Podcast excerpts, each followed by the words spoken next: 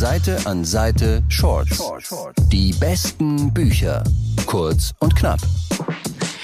Es ist endlich Sommer und damit ihr euch im Urlaub nicht langweilt, empfehlen wir euch heute drei Bücher, die im Reisegepäck nicht fehlen dürfen. Das erste Buch ist Der große Sommer von Ewald Ahrens. Darin geht es um Friedrich. Der ist 16 Jahre alt und eigentlich würde er sitzen bleiben, er hat aber noch die Möglichkeit, eine Nachprüfung am Ende der Ferien zu machen. Deshalb soll er auch nicht mit seiner gesamten Familie in den Urlaub fahren, sondern stattdessen bei den Großeltern bleiben und dort für die Nachprüfung lernen. Friedrich freut sich eigentlich nicht besonders darauf, bei seinen Großeltern zu sein, weil er ein sehr schwieriges Verhältnis zu seinem Großvater hat. Der ist nämlich wahnsinnig streng und auch sehr unnahbar. Tatsächlich kommt dann aber doch alles ganz anders, als er gedacht hat, denn die Ferien entwickeln sich für ihn wirklich zu seinem großen Sommer. Er baut eine wahnsinnig tolle Beziehung zu seinem Großvater auf, er erlebt Abenteuer, er verliebt sich und erlebt aber auch einige wirklich dramatische Tragödien. Der große Sommer hat eine unheimliche Leichtigkeit trotz ernster Themen und es ist tatsächlich das perfekte Buch fürs Freibad, denn dieser Ort spielt in dem Buch auch eine sehr große Rolle.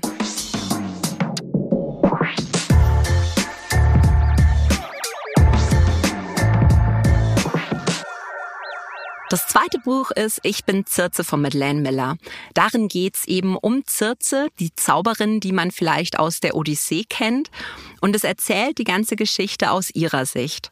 Sie wächst als Tochter des Sonnengottes Helios in seinem riesigen Palast auf, wird da aber von der Familie regelrecht gequält. Ihr wird auch gesagt, dass sie hässlich ist.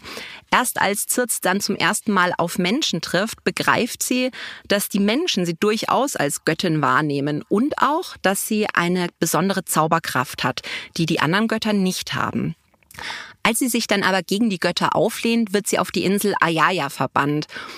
Dort müsste sie eigentlich alleine leben, aber sie wird immer wieder von Leuten, besonders aus ihrer Familie, besucht, sobald sie Probleme haben. Circe hat sich nämlich in der Zwischenzeit zu einer richtig mächtigen Zauberin entwickelt und deshalb treffen wir in dem Buch auch auf ein ganzes Panorama aus der griechischen Mythologie. Wir treffen auf Hermes, auf Medea und Jason, auf Daedalus, auf den Minotaurus und natürlich auch auf Odysseus.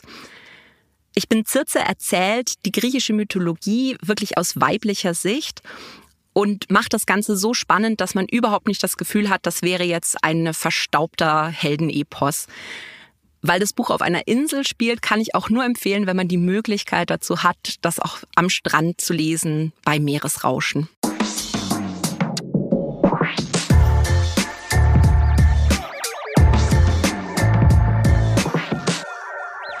Das dritte Buch ist ein Krimi, nämlich Das Verschwinden der Stephanie Mailer von Joel Dicker.